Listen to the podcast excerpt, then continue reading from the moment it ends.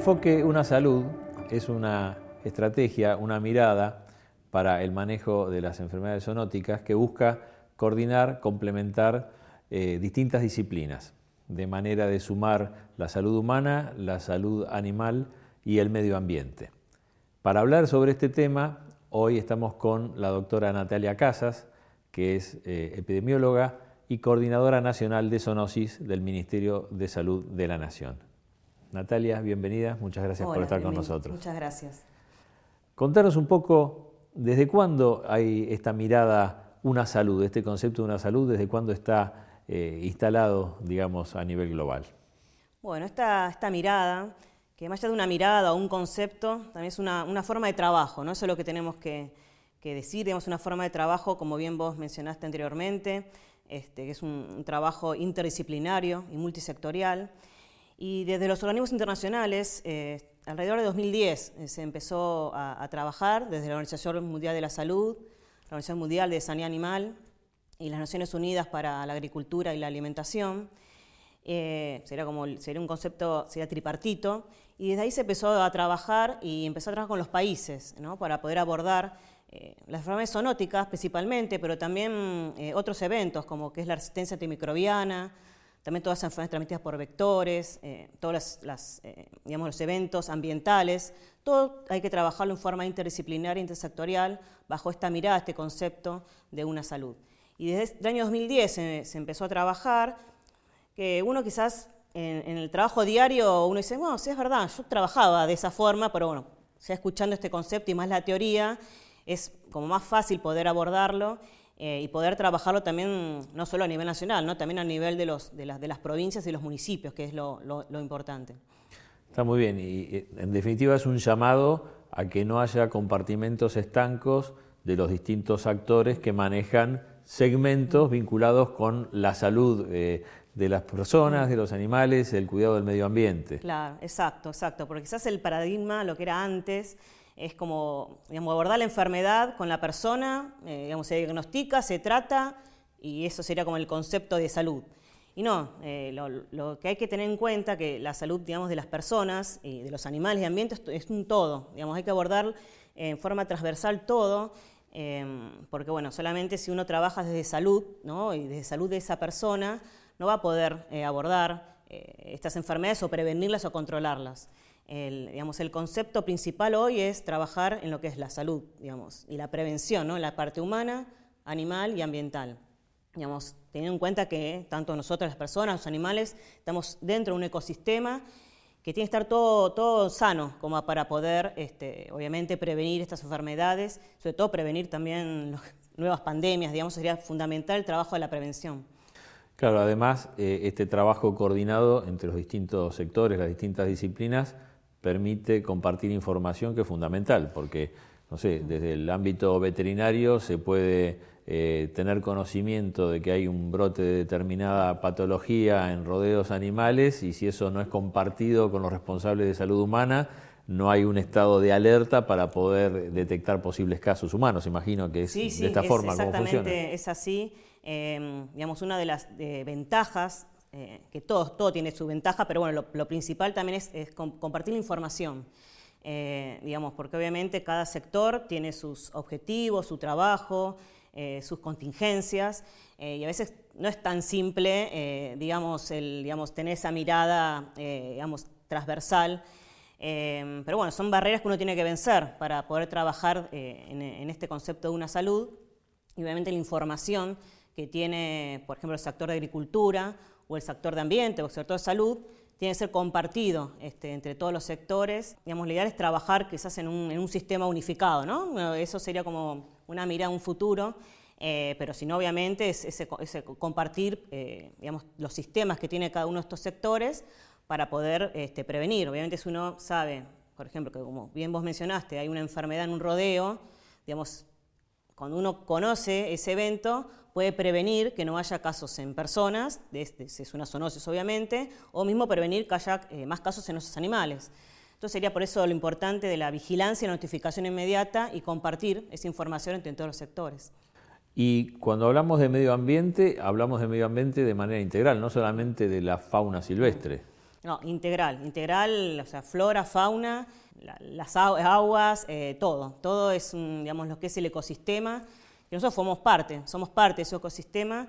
Y bueno, como siempre dices, el, digamos, el, el, ambiente es uno solo, digamos, tenemos que cuidarlo. Eh, digamos, la mayoría de los, de los daños que, estamos, que estaban eh, realizando el, ser humano en el ambiente, eso hace obviamente que, que haya este, problemas también de biodiversidad de los animales y de la, y de la fauna o que ocurran, eh, digamos, futuras pandemias. Todo obviamente son las acciones del ser humano, que por eso es muy importante este, conocer, digamos, cómo prevenir este, y cómo trabajar este, como para, digamos, para evitar estos daños en, el ambiente. Y situaciones eh, extraordinarias, digamos, de emergencia, por ejemplo, inundaciones, incendios, también forman parte de las señales de alarma que tienen que activar un trabajo coordinado, ¿correcto? Exactamente, sí, sí, sí. Digamos, lo que es, digamos, digamos estos daños que, para, que ocurren en, el ambiente, obviamente pueden ser naturales o, provocados, ¿no? como pueden ser algunos de los incendios. Eh, obviamente, más allá del daño que puede haber material, este, que obviamente es, más que conocido, el daño que, que, ocurre en ese ambiente, también la movilización de los animales, este, cuando ocurren inundaciones o incendios, hace también que estos animales eh, puedan tener eh, mayor contacto con las personas. Y bueno, entonces por eso tenemos que, se trabaja, ¿no? realmente hay trabajo de, digamos, equipos de, emergencia, ¿no? Interdisciplinario, no solamente médicos, sino también médicos de personas, sino médicos veterinarios, eh, biólogos, digamos, como para trabajar en forma conjunta este, para evitar, obviamente, digamos, y trabajar en la salud de las personas y también en la sanidad animal, tanto obviamente de animales de compañía como animales de producción que pueden estar, o animales silvestres, que pueden estar eh, dañados en, estas catástrofes. Claro, porque al haber modificaciones en el medio ambiente, eh, sea por eh, avance de la actividad humana sobre áreas previamente libres de esa actividad humana o por situaciones de emergencia, se generan condiciones de exposición a riesgos que previamente no existían. Exactamente, sí, sí, riesgos también de contacto con o, animales o también mismo eh, insectos, como pueden ser mosquitos o otros insectos que producen enfermedades transmitidas por vectores. Eso hace, bueno, estos cambios eh, que pueden ser naturales o provocados por, las personas, hace que tanto nosotros, las personas, como los animales tengan mayor contacto con, con, estas enfermedades o estos este, vectores y bueno, eh, ahí está cuando ocurren, pueden ocurrir brotes o estos primeros casos de estas enfermedades. Mencionaste antes que el enfoque Una Salud también incluye atender, por ejemplo, el tema de resistencia antimicrobiana. Explícanos un, poquito por qué. Bueno, eh, digamos, lo que es la resistencia antimicrobiana, obviamente es eh, digamos, un evento digamos, muy importante eh, lo que hace que eh, hayan eh, bacterias, parásitos, virus que sean resistentes a los tratamientos. entonces eso hace que obviamente las personas y animales también se enfermen y no haya forma de tratarlos. bueno, y, el abordaje de, estos, de este evento también es bajo una salud, obviamente lo que tiene que ver con el ambiente, con las personas y los animales. Y obviamente muchas formas de prevenirlo, entre ellas lo que es el, digamos, la, parte digamos, del, médico de personas, de recetar estos eh, antibióticos o antiparasitarios en forma digamos, segura, digamos que las personas no se automediquen tampoco, porque si uno se automedica o toma un antibiótico todos los días sin, sin, sin que sea necesario, hace que esas bacterias o virus se vayan, vayan mutando y vayan siendo resistentes a ese tratamiento. Y por eso el abordaje es tan importante que sea la parte humana y animal, porque en los animales también se hacen tratamientos y en las personas también. Y bueno, entonces siempre el trabajo es, unificado y entre, entre todos los sectores. Eh, y me imagino que eh, en este sentido, y hablando de la sanidad animal, el rol de, eh, de la gestión de los medicamentos en manos profesionales de un médico veterinario es fundamental. Sí, es fundamental, es tiene que ser así, digamos, no, no, hay, no hay otra forma. Digamos, igual que digamos, la parte humana, digamos que uno va al médico a, a, que le recete un, este, un antibiótico o a un, a un, medicamento, en la parte veterinaria lo mismo. Este, está el médico veterinario que tiene que recetar ese medicamento y bueno, obviamente bajo receta se tiene que comprar. Este, no, no, las personas no tienen que, los médicos no tienen que automedicarse, no tienen que automedicar a sus animales de compañía, por verte muchos de los medicamentos que uno quizás piensa que sirve, que sirven para las personas, para los animales puede ser tóxico. Entonces es muy importante siempre este, digamos, consultar al, al, médico o médica veterinaria de cabecera. Está bien, muy, muy interesante. En los últimos tiempos, eh, y particularmente aquí en Argentina, se escuchó eh, con más frecuencia hablar de casos de rabia y particularmente de rabia apareciante. Mm. Contanos un poquito eh, en qué consiste, por qué ahora se escucha más. Bueno, la rabia, eh, bueno, la rabia es una enfermedad, obviamente, es un virus eh, que, que, pueden transmitir cualquier animal este, de sangre caliente. Entre ellos hay animales bueno, domésticos como el perro y gato, y también animales de producción, y animales silvestres.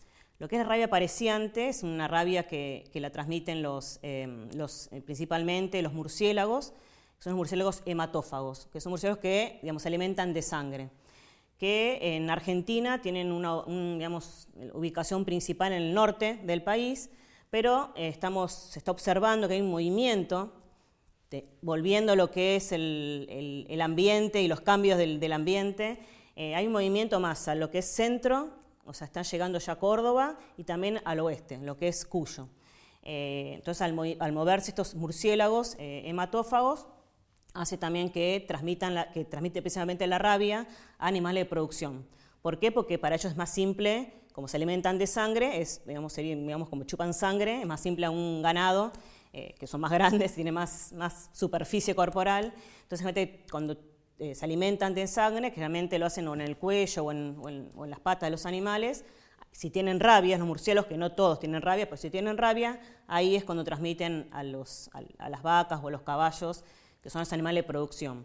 Y bueno, la sintomatología de estos animales es un poquito, le hice pareciente porque es como, no es como uno piensa la rabia que la agarra este, furiosa, todo lo contrario, es digamos como más eh, paralítica en, estos animales de producción y bueno, y también puede confundir con otras enfermedades. Y el, riesgo en las personas está en que cuando uno ve, quizás ve tu, ves a, un ternero, a, un caballo tirado en el, en el, piso, bueno, lo querés ayudar o le pones la mano en la boca para eh, para alimentarlo. Bueno, ahí está el riesgo del contagio de la rabia de ese animal de producción a las personas. Es decir, esa misma rabia que estamos hablando que afecta al ganado puede eventualmente eh, afectar a las personas. Exactamente. ¿Y, pone en riesgo la vida de las personas? sí, sí, la rabia es 100% mortal. En todos los eh, casos. Una vez que empieza con los síntomas en las personas.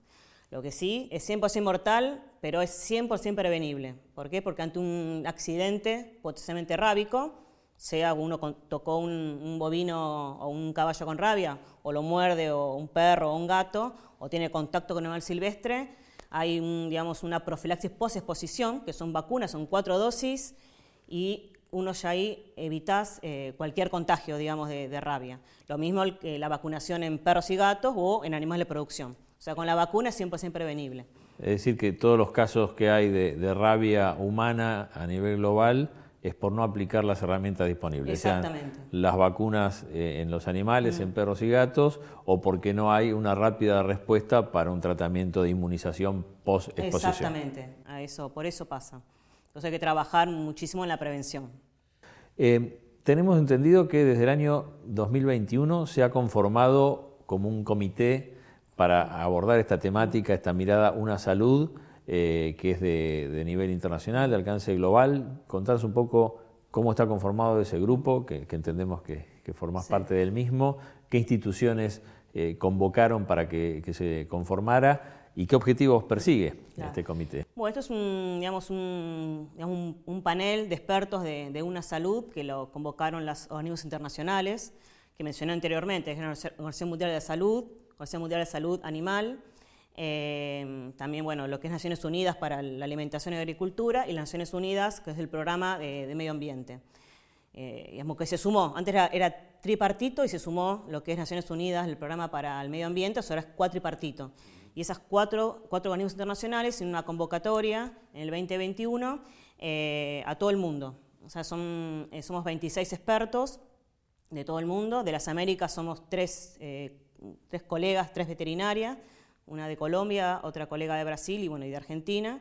y después hay de, bueno, de Europa, de África, de Asia, de Oceanía, o sea, de todo el mundo, son 26, y es em, profesionales eh, interdisciplinarios, digamos. Hay de esos 26, bueno, 13 somos veterinarios, pero después hay antropólogos, médicos de humanos, eh, economistas, bueno, es muy amplio este, el, digamos, el trabajo, eh, sobre todo bueno, la parte interdisciplinaria, y son todos profesionales bueno, que trabajan obviamente en salud o investigadores, eh, son bueno, ¿verdad? personas muy, muy capaces. Y bueno, se ha trabajado fuertemente en lo que es digamos, el concepto de una salud, sobre las nuevas definiciones, ampliarlo un poco más, eh, no dejarla solo, digamos, o trabajar sobre todo principalmente en lo que es la parte de ambiente, ¿no? eso que es el punto, punto más flojo de, de, esta, de esto tripartito. Eh, y bueno, también se trabajó en la teoría, digamos, del cambio, como para ver, este, el, digamos, el, el, por qué, digamos, cómo trabajar y cómo pasar, digamos, lo que es la teoría de una salud, pasarlo a la práctica, al trabajo diario, ¿no? que puedo trabajarlo yo en el Ministerio de Salud, lo puede trabajar eh, un médico en su consultorio, un médico veterinario en su clínica veterinaria, en el municipio, o sea, el trabajo diario tiene que ser una forma, yo voy a abordar esta enfermedad, rabia, citacosis, triquinosis, cualquier zoonosis, y ya con la mirada de trabajo interdisciplinario. Y bueno, y este grupo de expertos, eh, obviamente con, varias publicaciones que, se han realizado, uno trata de, ayudar a ese trabajo diario de los equipos locales. Y me imagino que son una suerte de, faro, de referencia para que los países vayan adaptando o eh, adoptando eh, mejores legislaciones Exacto. para tener todos estos temas comprendidos. muy bien, ese punto pues, es importante, ¿no? porque más allá de uno de trabajarlo en, el trabajo diario, es importante que, em, digamos, que se legisle, que, haya resoluciones o, decretos, digamos, que, porque obviamente este trabajo no tiene que ser persona dependiente, ¿no? tiene que haber ya instalado o las, siguientes personas que, vengan a trabajar en, los distintos eh, ámbitos lo sigan trabajando. Entonces eso ayuda, obviamente, con eh, ciertas resoluciones, este, de, tanto nacionales, provinciales o municipales, para que ya quede instalado este trabajo interdisciplinario, que como dije antes, eh, digamos, la teoría es muy linda, pero bueno, en la práctica uno tiene que, trabajarlo, que a veces no es simple, porque cada sector tiene sus objetivos y sus trabajos eh, y sus urgencias. Entonces, bueno, por eso siempre si hay legislaciones y resoluciones ya escritas es mucho más simple desde luego.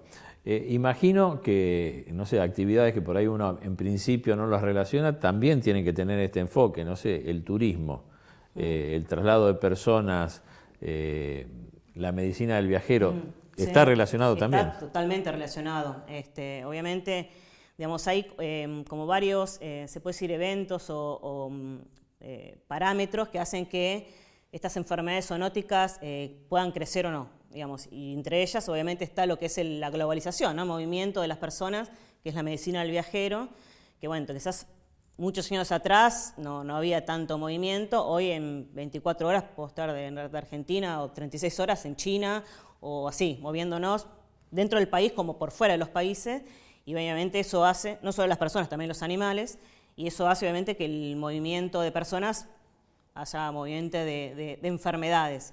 Por eso la, la medicina del viajero, la prevención, este, cuando uno viaja es fundamental.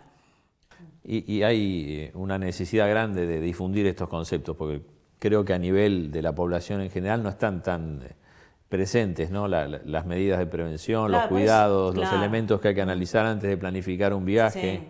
Sí. no vende sin generar eh, miedos, ¿no? no Porque totalmente. todo lo contrario, hay el turismo fundamental y uno tiene que viajar, pues sí conocer eh, digamos, eh, digamos, qué puede haber en ese, en ese lugar que uno viaja, sobre todo a veces lugares exóticos que uno puede ir, o mismo que ahora está bastante en auge lo que es el turismo ecológico, este, que hay muchos hoteles o, cabañas que están en el medio de la selva, que está hermoso, pero, pero bueno, obviamente uno tiene que saber a dónde va y bueno, cómo cuidarse para evitar este, este, enfermedades y también cómo estar ahí en ese ámbito, en ese ambiente y también, eh, digamos, cuidar el mismo ambiente, ¿no? Porque uno está con los animales, con la flora, con la fauna del lugar, y bueno, uno tiene que cuidar también, cuidarse uno y cuidar el ambiente.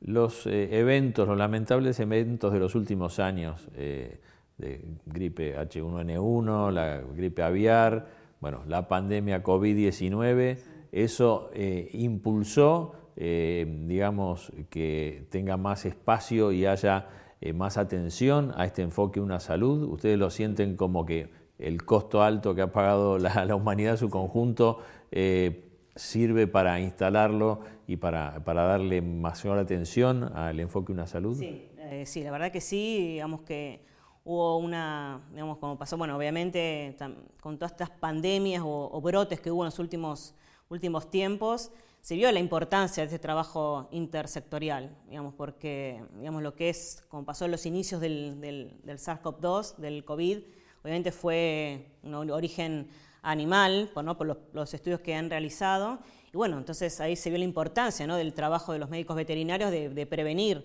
estas enfermedades en los animales y evitar el contagio en las personas.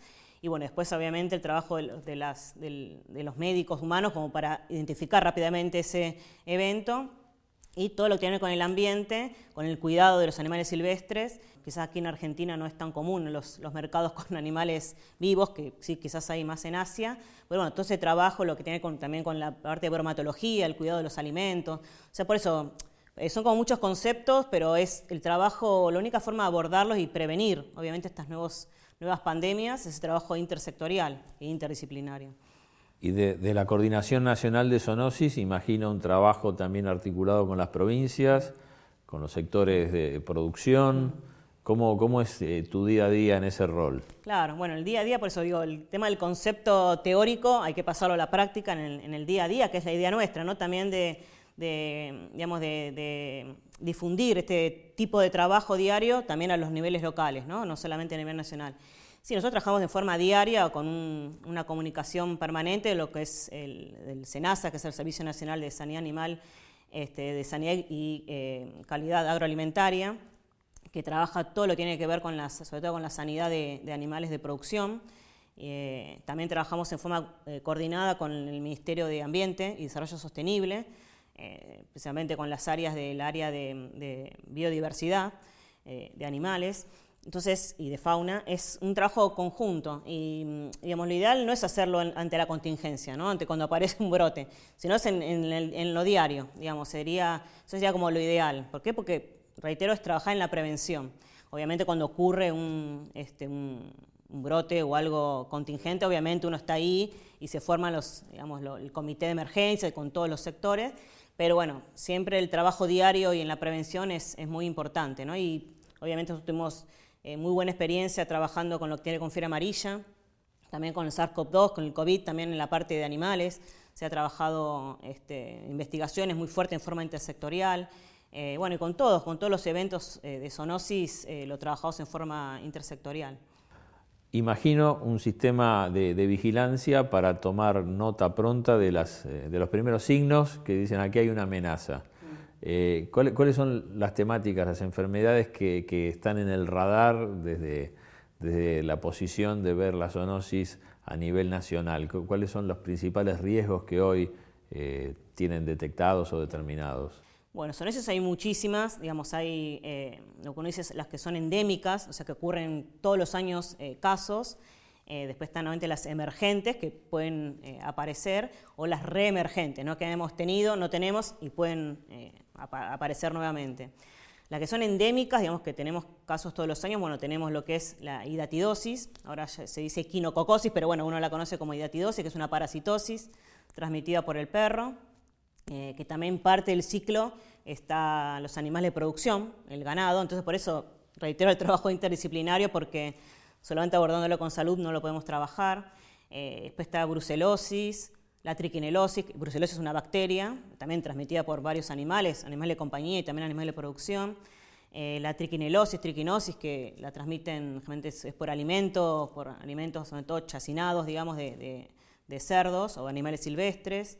Em, lo que es hantavirus, que es un virus bueno, que, está en todo el país. Uno piensa que quizás lo relaciona más con, el sur, pero está en todo el país, es transmitido por roedores, lo mismo que roedores silvestres, lo mismo que leptospirosis, que es una bacteria transmitida por roedores eh, más sinantrópicos, ¿no? lo que están en, las ciudades.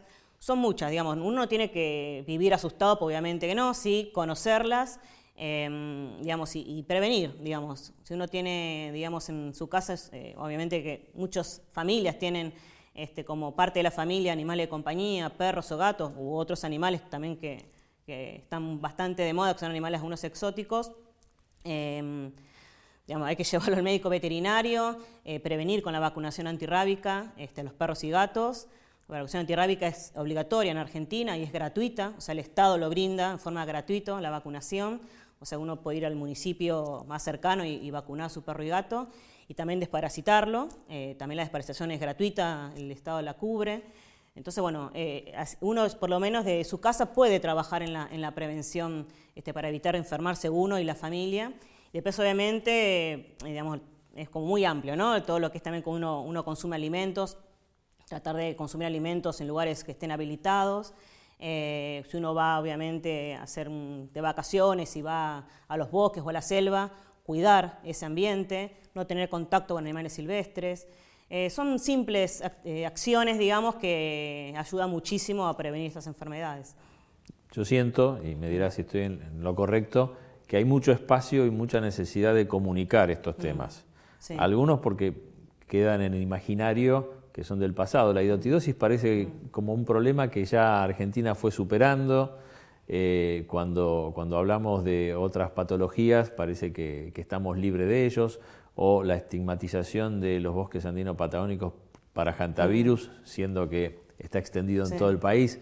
Hay mucho para comunicar para, el común de la gente el no consumir alimentos procesados eh, eh, por canales informales, particularmente lo que hablabas de, chacinados y el riesgo de triquinelosis.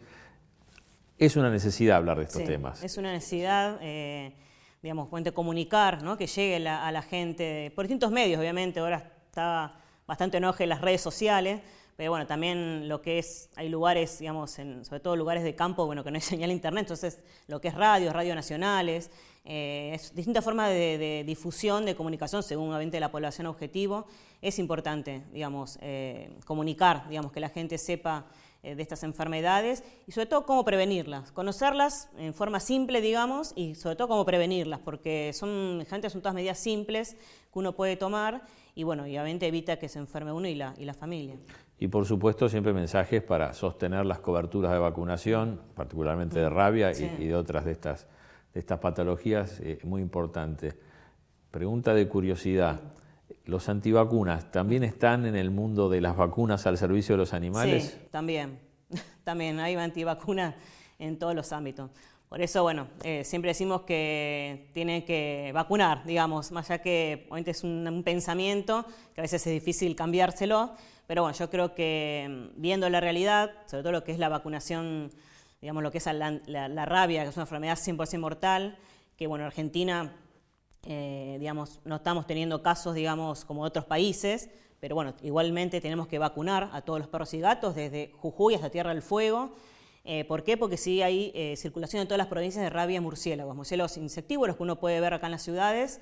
Entonces, bueno, ahí está. Tenemos más del riesgo de, lo que es rabia en, murciélagos que más que en perros y en gatos. Igual hay que vacunar a los perros y gatos porque la rabia se transmite entre distintos animales y a las personas. Eh, y bueno, yo creo que no, digamos, la rabia es 100% mortal, o sea que si no vacunamos y nos enfermamos, no hay cura. Entonces yo creo que ahí, yo creo que ahí no, no hay antivacuna que, que pueda, decir que no. Está muy bien. Bueno, en definitiva, el concepto una salud es muy amplia, requiere de participación y de colaboración de las distintas disciplinas y también requiere de comunicar para involucrar al común de la gente, a la población, a la comunidad en el cuidado, en los buenos hábitos y en las buenas prácticas. Exactamente, sí, sí, lo que es una salud también, bien lo dijiste, eh, más allá de los sectores o de las profesiones o lo, la comunidad tiene que ser parte de, una salud, eh, porque bueno, somos nosotros los que vivimos en, el ecosistema y en un todo y bueno, somos parte todos de una salud. Bueno, muchísimas gracias Natalia. Por favor, gracias a vos.